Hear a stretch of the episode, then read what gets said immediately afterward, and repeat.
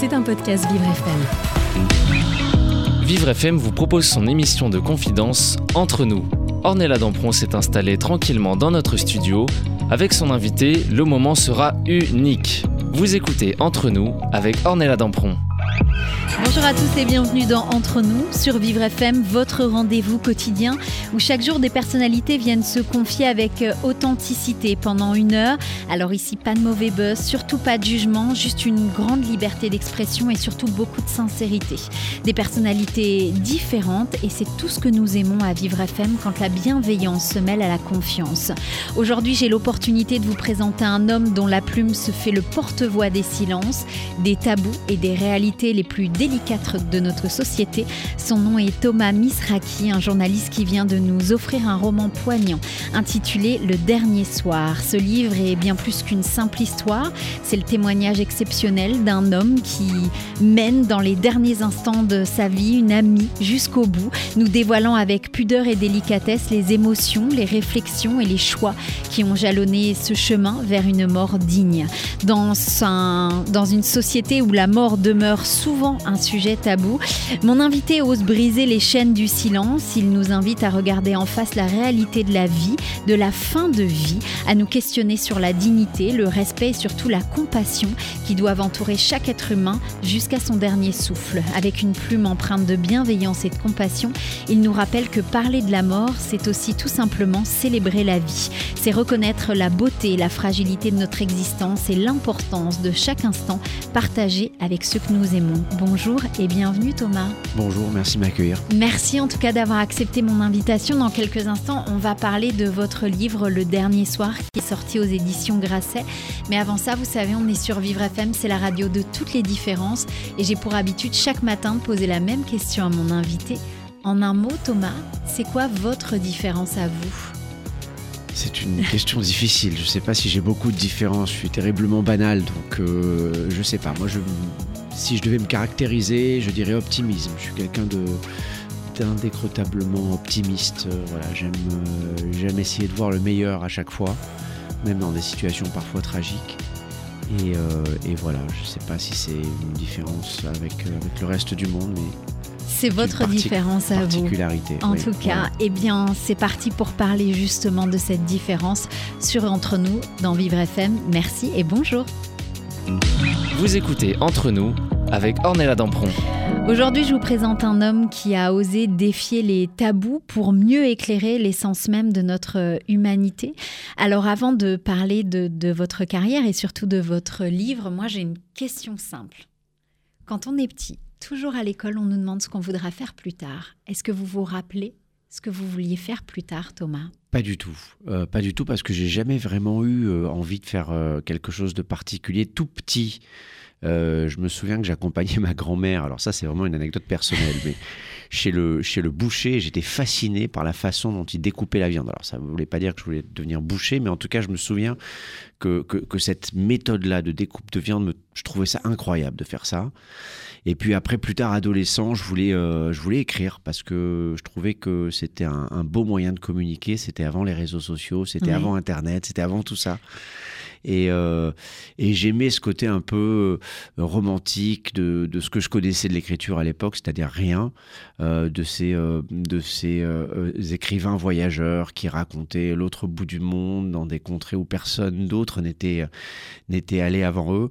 Donc j'aimais ce côté romantique-là, mais, mais voilà, c'était pas franchement je pense que c'était plus pour me rendre intéressant auprès de mes autres petits camarades qu'une véritable vocation alors la vocation ou pas, mais du coup votre chemin de vie, euh, plus tard vous êtes devenu donc journaliste, on vous connaît en tant que, journaliste justement, peut-être déjà euh, le fait de, vouloir raconter des histoires, il était peut-être là, raconter la vérité, raconter les histoires, ça a peut-être fait un chemin différent oui, peut-être. Peut-être que c'est euh, c'est comme ça que, les choses se nouent. Je ne sais pas qu'est-ce qui fait une vie, qu'est-ce qui, qu'est-ce qui fait un homme ou une femme, euh, qu'est-ce qui vous amène à faire les choix que vous faites. Euh, personnellement, je pense que c'est euh, quelque chose qui est difficilement maîtrisable. Il y a ce que vous êtes et puis il y a votre environnement. C'est toujours l'histoire de l'inné et de l'acquis. Euh, Qu'est-ce qui fait que vous devenez euh, écrivain, journaliste, euh, boucher, facteur? Je ne sais pas. Il y a évidemment euh, aussi, aussi votre, votre environnement social et économique qui, qui joue beaucoup aujourd'hui. Euh, voilà, moi j'ai eu beaucoup de chance. Euh, j'ai eu beaucoup de chance parce que j'aurais pu faire euh, mille autres choses. Euh, j'aurais pu rester dans le quartier où, je suis né, où j'ai grandi en tout cas, à Marseille, qui est un quartier qui reste un quartier très populaire.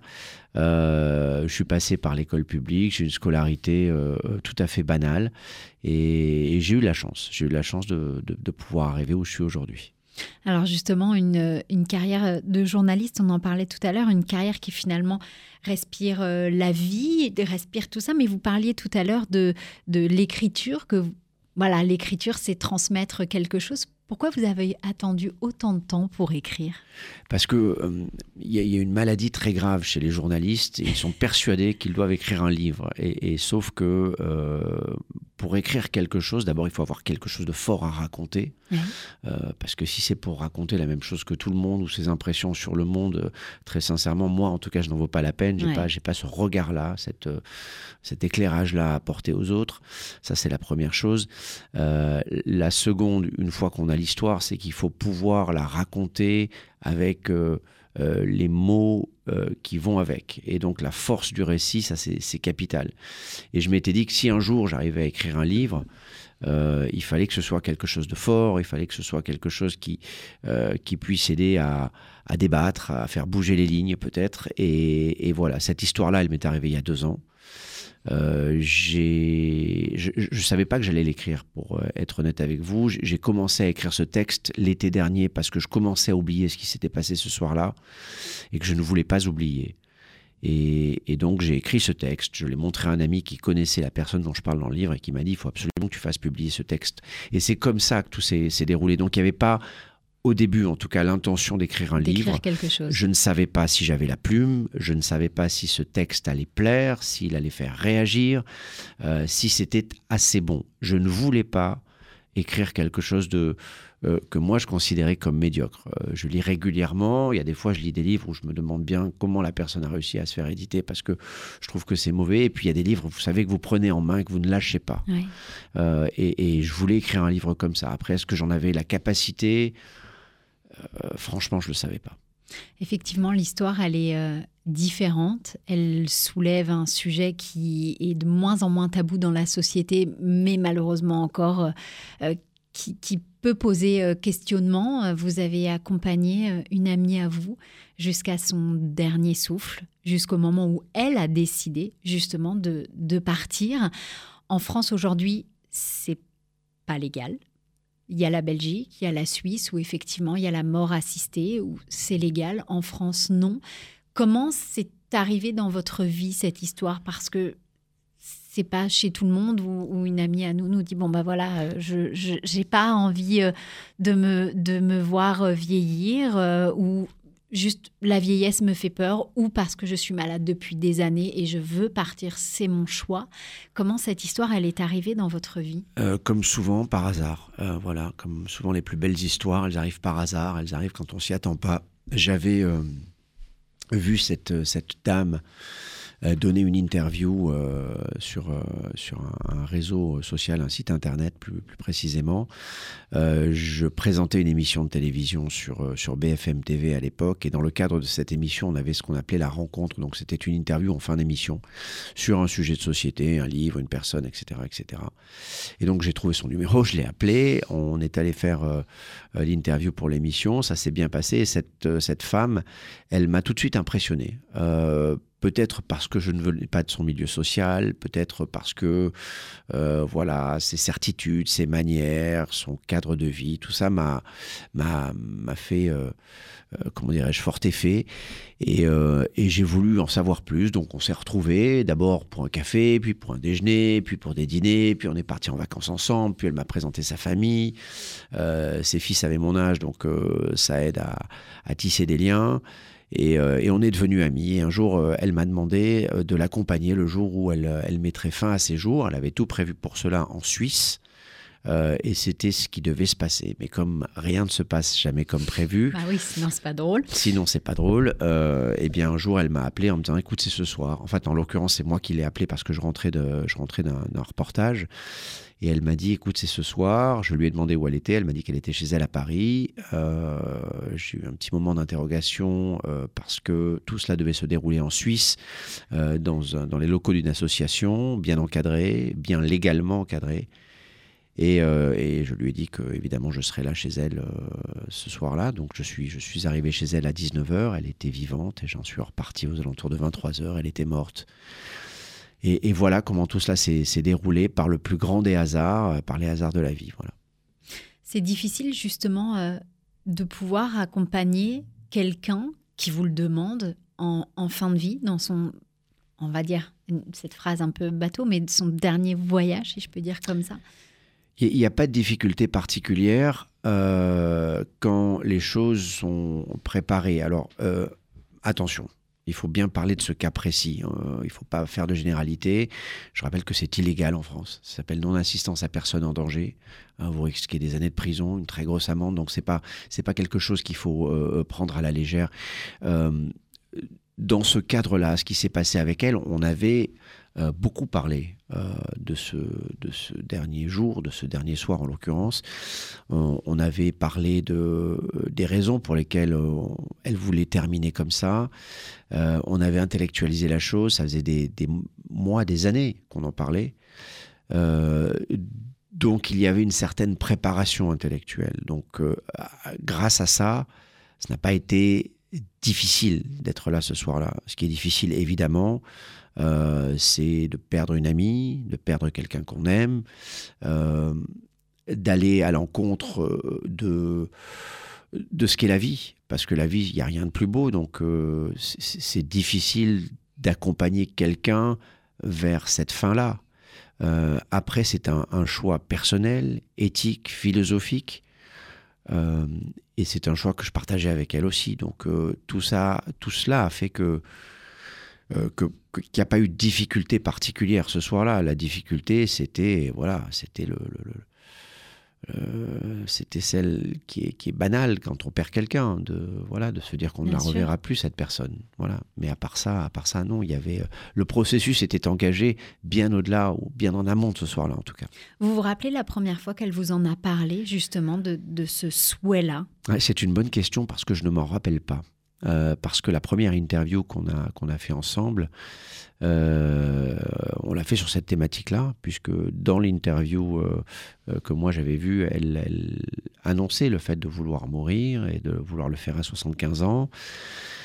Et de le faire parce que parce qu'elle n'avait pas envie, elle, de se voir dégradée par la vie. Donc donc en fait, je ne sais même pas si on en a parlé. Je pense que c'était quelque chose qui était... C'était un sujet qui était là depuis le début finalement. Voilà, c'était le, presque la, base de notre relation au départ, qui n'était pas une relation amicale. On est devenus amis après, mais, mais euh, au début, on a parlé de ça parce que voilà, parce que c'était un sujet fort, c'est un sujet tabou encore en France.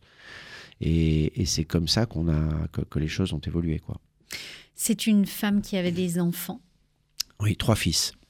Et c'était vous qui étiez à son chevet et non ses enfants Oui, euh, oui, pour, pour plusieurs raisons. D'abord parce que euh, même si tous étaient au courant de, ses volontés ou de sa volonté, euh, tous n'étaient pas aussi réceptifs.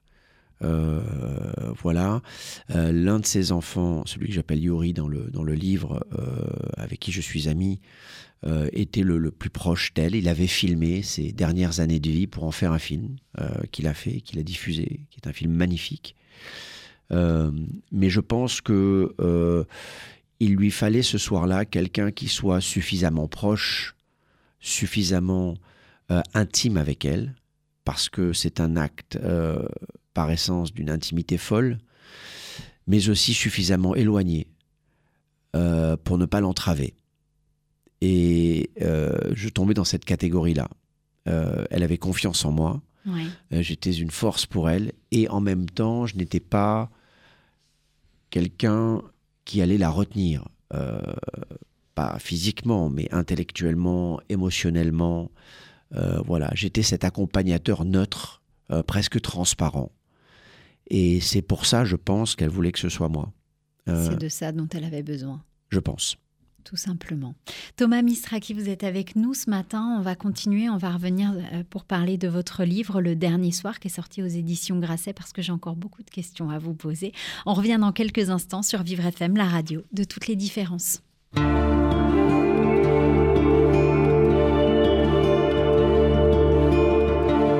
Je ne sais plus comment te dire. Trouve plus les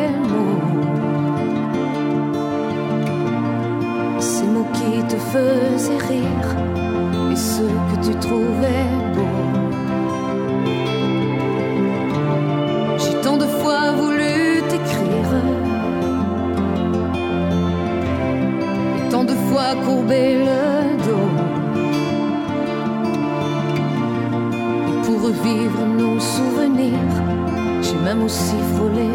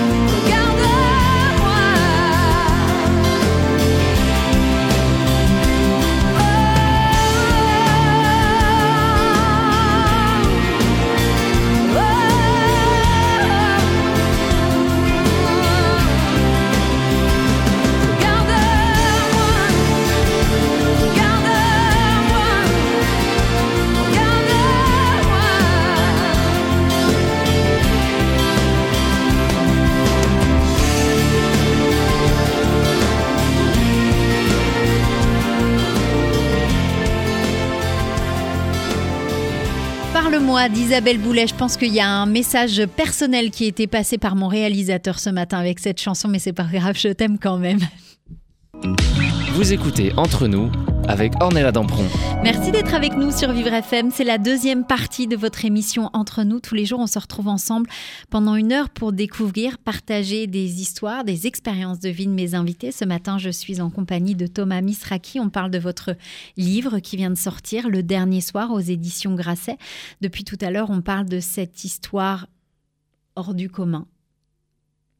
Oui, c'est pas quelque chose qui arrive souvent. Non, vous avez accompagné votre amie euh, jusqu'à jusqu'à la fin. C'était son souhait à elle de partir, de partir dignement. Aujourd'hui, ça fait un sujet, un débat en France, en espérant que les choses vont avancer, que les promesses qui ont été dites par le président de la République vont être tenues, c'est-à-dire qu'effectivement, dans les prochains mois, les prochaines années, peut-être qu'on aura le droit, justement, comme en Belgique, comme en Suisse ou dans d'autres pays, de pouvoir choisir de partir dignement.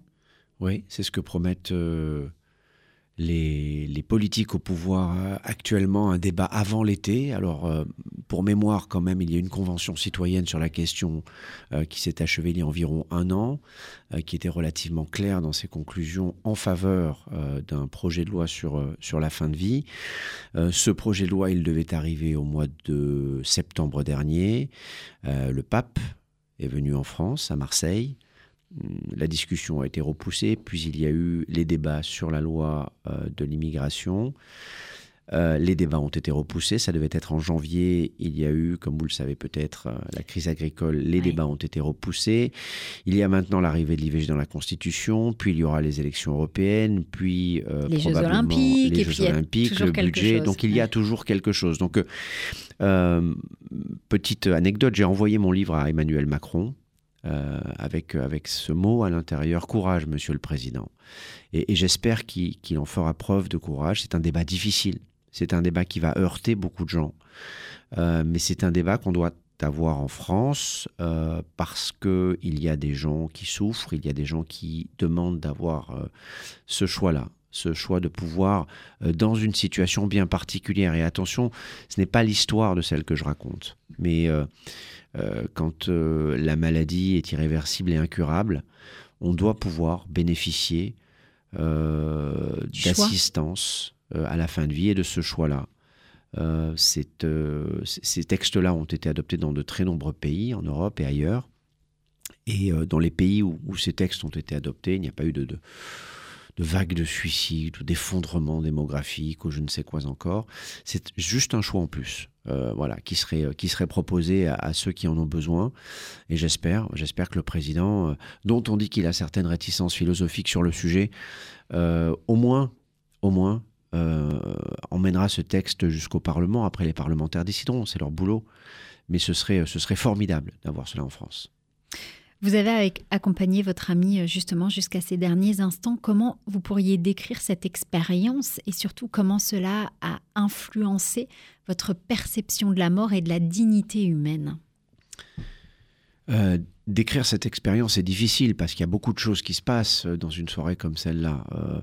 on a pour tout vous dire, on, a rigolé, on a parlé, elle s'est confessée, elle m'a raconté des choses qu'elle ne m'avait jamais racontées avant. avant. Euh, elle, on, a eu des discussions sérieuses et puis des discussions légères. C'était une soirée presque comme les autres jusqu'au moment où le processus euh, de, fin de vie a débuté. Euh, et, et c'est ça qui est difficile, c'est ça qui est difficile à expliquer parce que quand je l'ai appelée, quand je suis arrivé chez elle, cette soirée-là, elle a débuté comme des dizaines d'autres avant. Il n'y avait rien, rien qui la différenciait des autres soirées que nous avions passées ensemble. Je n'étais même pas sûr ce soir-là qu'elle aille jusqu'au bout, qu'elle mette fin à ses jours. Je n'étais pas sûr, moi, de rester jusqu'au bout. Euh, je n'étais pas sûr de la façon dont j'allais réagir. Euh, j'avais vu, euh, de par mon métier, j'ai vu, de par mon métier, beaucoup de morts, beaucoup de gens mourir. mais c'était la première fois que j'accompagnais quelqu'un de cette manière-là, euh, quelqu'un de volontaire, euh, quelqu'un qui, ne, qui me demandait de ne rien faire. Et, ça, c'est très particulier. Donc, j'ai du mal à, savoir ce que j'ai ressenti ce, soir-là. quand je vous disais tout à l'heure que j'avais oublié, que je commençais à oublier cette soirée-là, c'est vrai. Je commençais à l'oublier parce qu'on a cette capacité tous, c'est formidable, à oublier. C'est ce qui nous sauve et c'est ce qui nous euh, tue parfois aussi, l'oubli. donc, euh, je ne sais pas ce que j'ai ressenti. De la peur, certainement, parce que je savais que j'étais dans l'illégalité. Euh, de la joie, certainement, parce que je savais qu'elle allait au bout de ce qu'elle voulait faire et qu'elle avait enfin le courage de le faire. Euh, et puis, et puis peut-être, voilà, j'étais peut-être aussi un peu, un peu sonné, un peu perdu, parce qu'on l'est quand quelque chose comme ça arrive. En tant que journaliste, justement, quel rôle voyez-vous pour les médias dans le traitement de la sensibilisation du public à la question de la fin de vie? Alors, euh, en tant que journaliste, je pense que les médias doivent faire leur travail comme ils le font, ou doivent le faire en tout cas, euh, dans tout euh, type de sujet. C'est-à-dire, c'est un débat. Il y a des gens pour, il y a des gens contre. il faut exposer les faits. Rien que les faits. Moi, j'ai une confiance parfois absurde euh, dans l'intelligence des gens. Je pense que euh, les gens savent ce dont ils ont envie, ce dont ils ont besoin. Quand on parle de vie et de mort, je pense que dans cette thématique-là, plus qu'une autre, les gens savent intrinsèquement ce qui est bon pour eux et ce qui ne l'est pas ce, dont ils ont envie euh, et, ce qu'ils ne veulent pas, ce dont ils ont besoin, ce qui leur fait peur et, ce qu'ils sont prêts à affronter. Chacun sait euh, au fond de soi son souhait en la matière.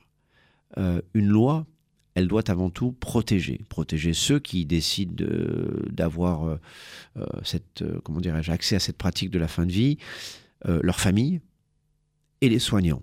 C'est très important. Euh, c'est d'abord le premier, premier objectif, ce sont les premiers objectifs de cette loi, c'est de protéger les gens. Euh, voilà. Après, moi je pense que les médias voilà, doivent, euh, doivent dire voilà la, réalité de ce, processus. On parle de mort, c'est pas pas n'importe quoi. Donc euh, voilà ce que ça veut dire, ce que euh, il faut des garde-fous, il faut éviter les dérives. J'ai eu un débat récemment avec quelqu'un qui était contre ce type de loi et qui me disait oui mais il y aura des dérives. Il y a des gens qui vont qui vont violer la loi, euh, qui vont euh, se faire euthanasier pour un oui, pour un non. C'est possible et c'est probablement arrivé dans les pays où ces lois sont en vigueur. Mais il faudra évidemment des contrôles forts, il faudra que, tout cela soit encadré, mais il faut ce choix. Il faut qu'on ait en France ce choix, comme c'est le cas en Espagne, en Belgique, aux Pays-Bas, en Suisse et ailleurs. voilà, pour, pour libérer les gens qui passent parfois des, des mois, des années dans la souffrance dans des conditions euh, atroces, qui n'ont plus envie de vivre pour plein de bonnes raisons, euh, qui ont été vus par des médecins, par des psychiatres, euh, qui ont eu le temps de faire ce travail de départ avec leur famille, parce que ça c'est capital. Mm. On oublie de dire le fardeau qu'est la fin de vie, la fin de vie dans la douleur évidemment, pour de très nombreuses familles. Au-delà de cette douleur, il y a des questions, pardon de le rappeler, tout simplement matérielles. Le coût euh, d'une fin de vie pour quelqu'un qui, qui se dégrade pendant des années. Tout ça, c'est une réalité. Alors, il y a des gens qui ont, de l'argent et qui ont la chance de pouvoir payer, mais pour les autres. Voilà. Donc tout ça, ça doit être pris mm. en compte et j'espère que les médias feront ce travail-là de décryptage, d'explication. Et après, moi, je fais confiance aux Français, je fais confiance aux gens. Euh, les gens euh, ben, se prononceront en, en, leur âme et conscience. Alors après, c'est un débat qui aura lieu au Parlement mais je pense qu'on a tous une idée sur la façon dont on veut mourir ou pas, ou ce qu'on voudrait éviter euh, en, cas de, maladie. Euh, voilà, je pense qu'il il faut faire confiance à l'intelligence collective. Je peux me permettre de vous demander, vous déjà, vous savez ce que vous voulez faire plus tard? Oui, moi c'est quelque chose que j'ai intellectualisé très tôt. Donc euh, moi je souhaite euh, finir ma vie à 75 ans. On va me dire qu'évidemment c'est très tôt, 75 ans. J'espère être en, bonne santé à cet âge-là, euh, lucide intellectuellement, en bonne santé physiquement, parce que moi mon impression c'est que il faut partir quand on a toutes ses capacités. Sinon c'est difficile. Quand on commence à avoir peur de quitter la vie, ce qui arrive évidemment évidemment, quand on, s'approche de la mort, pour tous les gens qui. Euh, pour tous les gens, j'allais dire normaux, je ne sais pas ce que ce, mot veut dire, mais enfin bon, euh, je pense que tout le monde a peur de mourir. Euh, la vie, c'est quelque chose de formidable. et donc, plus on a peur, plus on a ce risque de renoncer. Parce que quand on a peur, on ne raisonne plus euh, de la même manière. De la même manière, et ça, c'est une certitude. Euh, moi, je l'ai vécu euh, sur des terrains de guerre, par exemple. quand vous avez peur, il y a des choses qui, voilà, il faut vraiment apprendre à gérer votre stress, etc., etc. Donc voilà, 75 ans, c'est tôt. Moi, c'est ce que je souhaite. J'espère que j'aurai le courage d'aller jusqu'au bout. Je ne sais pas dans quel conditions, euh, le cadre légal évoluera à cette époque-là. Ce sera en 2046, si je, calcule bien. Après, ce sera peut-être 76 ou 77. Euh, moi, j'ai une fille qui est, une, petite fille aujourd'hui. Si elle aura une trentaine d'années à cette époque-là, si elle me dit, écoute, je suis enceinte, j'aimerais que tu vois mon fils ou ma fille naître, oui, je vais, je repousser d'un an, je, le ferai. C'est ce qu'a fait la personne dont je parle dans mon livre. Donc ça, je ne, l'exclus pas. Mais voilà, j'aimerais pouvoir contrôler cet instant-là de ma vie. Euh, je vous dis ça aujourd'hui, j'ai 52 ans, j'espère que, j'espère que j'aurai ce courage-là et, et que je n'aurai pas changé d'avis. Ça m'étonnerait, parce que c'est quelque chose que je pense depuis, depuis au moins ma vingtaine. Ah oui. Ouais. Et donc, euh, donc je vois pas ce qui pourrait me faire changer d'avis, mais vous savez, la vie, elle est ce qu'elle est, et euh, le nombre de choses euh, sur lesquelles j'ai changé d'opinion sont Vaste. ouais, ouais, Vaste et varié. Donc, euh, donc je sais pas, mais ça, ça serait étonnant quand même. Pourquoi so- 75 et pas euh, 70 ou 80 ou 85 Parce qu'il faut se donner un âge, 70 c'est un peu tôt, parce que, parce que j'ai une petite fille. euh, 80, je pense qu'à 80, on a aujourd'hui. euh, alors il y a beaucoup de gens qui vivent très bien à 80, à 80 ans, et qui, qui a des, on a des gens formidables. Voilà, donc euh, c'est encore une fois, c'est un choix personnel. Ce qu'il faut bien comprendre, c'est que moi je n'incite Personne. personne à, à rien. Voilà, c'est, euh, je n'essaie pas de convaincre les gens. Euh, à 75 ans, on a encore une vie devant soi, euh, probablement, pour la plupart Mm. d'entre nous. Euh, simplement, voilà, me concernant avec mon, mon expérience, mon vécu, ma vie, ce que j'ai, ce que j'ai vu, ce que j'ai fait, je pense que c'est, l'âge qui me, voilà, vous conviendrait qui le mieux. voilà, qui me Et conviendra le mieux. Et c'est encore le plus important. Thomas Misraki est avec nous ce matin. On revient dans quelques instants et on continue de parler de votre livre Le Dernier Soir. Restez avec nous sur Vivre FM, la radio de toutes les différences.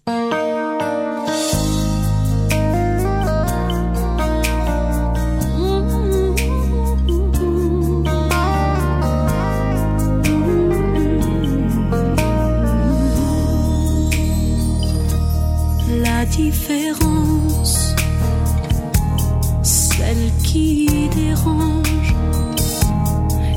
préférence, un état d'âme, une circonstance,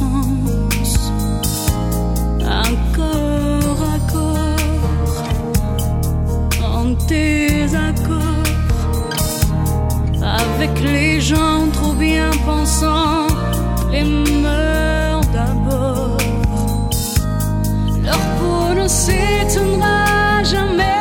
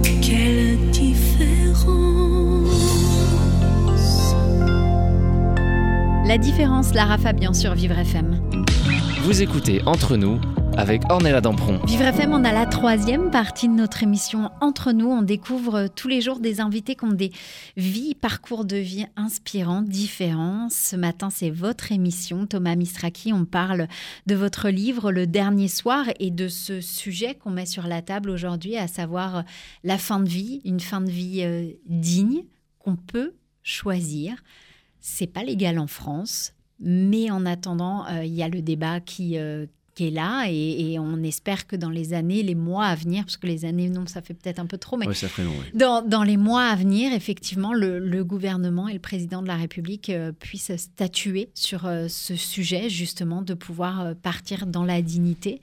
Alors, ça pose plein de, de sujets. Effectivement, c'est pas tout le monde n'est pas d'accord, mais euh, justement, est-ce que les, les personnes concernées n'auraient pas le droit d'avoir le choix? Ça, c'est quelque chose d'important. Euh, quel conseil vous donneriez, vous, à ceux qui sont confrontés justement à, à des maladies ou à, à la maladie ou une mort imminente d'un être cher? Parce qu'effectivement, c'est compliqué quand on est famille ou ami. Euh, on ne sait jamais euh, comment se positionner? Est-ce que vous pensez que en en parlant en amont, en famille, ça pourrait arranger aussi des choses? Alors moi je pense que parler c'est toujours bien, c'est essentiel pour, euh, pour comprendre les autres. C'est difficile de savoir ce que, ce que quelqu'un dans la douleur peut, peut vivre, peut supporter jusqu'où. Et, et, ça c'est euh, seulement en en parlant, en en parlant avec la personne en premier lieu, en en parlant avec, euh, avec son, son entourage médical. Euh, mais ce que je conseillerais moi d'abord euh, à, ces personnes qui se posent ces questions-là, c'est euh, d'aller se renseigner. Il y, a, des associations, la DMD, mais pas seulement, qui font un travail formidable sur, sur les possibilités, sur ce que voudrait dire un, texte de loi comme celui-ci pour la France. Il- faut en parler, y compris avec les gens qui ne sont pas d'accord, parce que ça permet de euh, peut-être d'envisager euh, des, opinions ou, des idées qu'on n'avait pas qu'on envisagées. Il faut aussi, moi je pense, il faut aussi euh, en parler avec avec son député si on a envie que les choses bougent. Oui. Euh, il ne faut pas hésiter à aller voir ses responsables politiques, à leur envoyer un mail, à leur envoyer des messages. C'est pas si compliqué que ça. Euh, vous allez sur le site de l'Assemblée nationale et, et vous avez les mails de tous vos députés. Donc pour leur dire, voilà, moi je souhaiterais qu'il y ait ce débat-là en France. Encore une fois, à titre personnel, moi je souhaite qu'il y ait une loi en France euh, pour, pour la fin de vie. Euh, mais avant cette loi, le plus important, c'est qu'il y ait un, qu'il y ait un débat.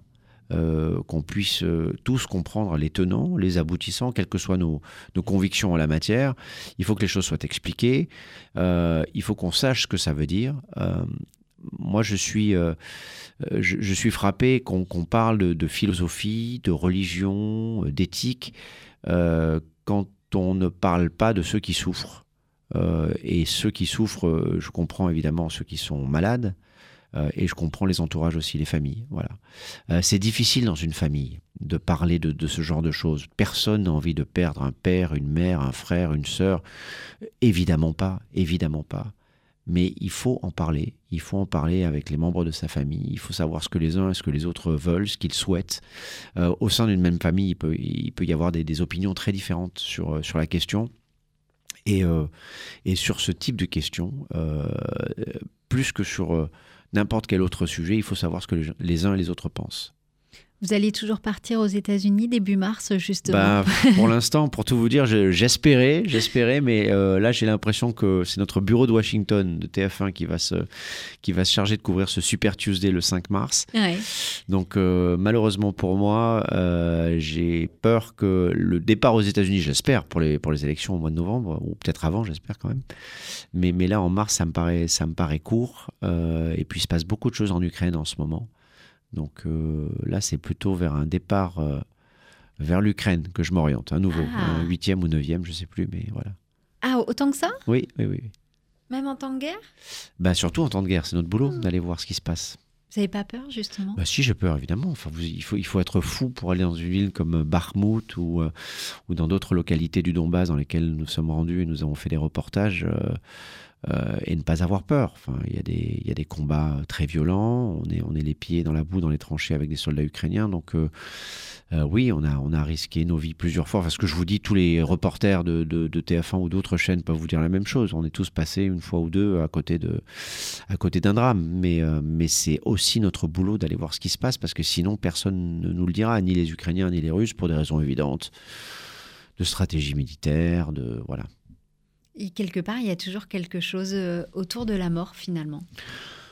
Oui, alors il n'y a pas des guerres tout le temps. Là, c'est en ce moment, euh, j'ai couvert euh, le mariage de Kate et William, euh, les élections aux États-Unis et dans d'autres pays. Il n'y avait pas de, il y avait pas de mort dans ces Non. thématiques-là. Non, non, là, c'est une, c'est une période un peu particulière que vit le monde, avec des conflits que vous savez, au Proche-Orient, en Europe, ailleurs aussi, dont on parle moins, d'Afrique notamment. Euh, mais, mais oui, oui, c'est une, une période de, de tension, une période globale de tension. Euh, voilà, qui s'explique pour plusieurs, euh, plusieurs raisons, mais, mais voilà, c'est pas. Espérons que les choses aillent dans le bon sens dans les, dans les mois et les années qui viennent. Et s'améliore, surtout. Ouais. Et s'améliore. Quels sont vos projets à vous? Est-ce que. euh, alors, dans la continuité du livre, est-ce que vous avez envie de vous lancer peut-être plus dans, dans justement, peut-être une association ou quelque chose qui va euh, dans la lignée de ce que vous pensez? Alors écoutez, euh, non, il a été dit à, à- à plusieurs reprises, et, et parfois je vais peut-être pas corriger, c'est une erreur de ma part, euh, que j'étais militant à la DMD. Je ne suis pas militant à la DMD, je suis simplement adhérent, c'est-à-dire que je paye une cotisation depuis plusieurs années, mais Oui. euh, je ne participe à rien dans cette association, simplement je la soutiens parce que je pense que son combat est juste, c'est un, un bon combat. Euh, moi, je ne veux devenir le porte-drapeau de rien. Pour tout vous dire, voilà, j'ai une vie bien remplie, j'adore mon boulot, j'ai une petite fille euh, de 6 ans, et, euh, et le peu de temps libre qui me reste, j'essaie de le consacrer à mes amis. Et, et voilà.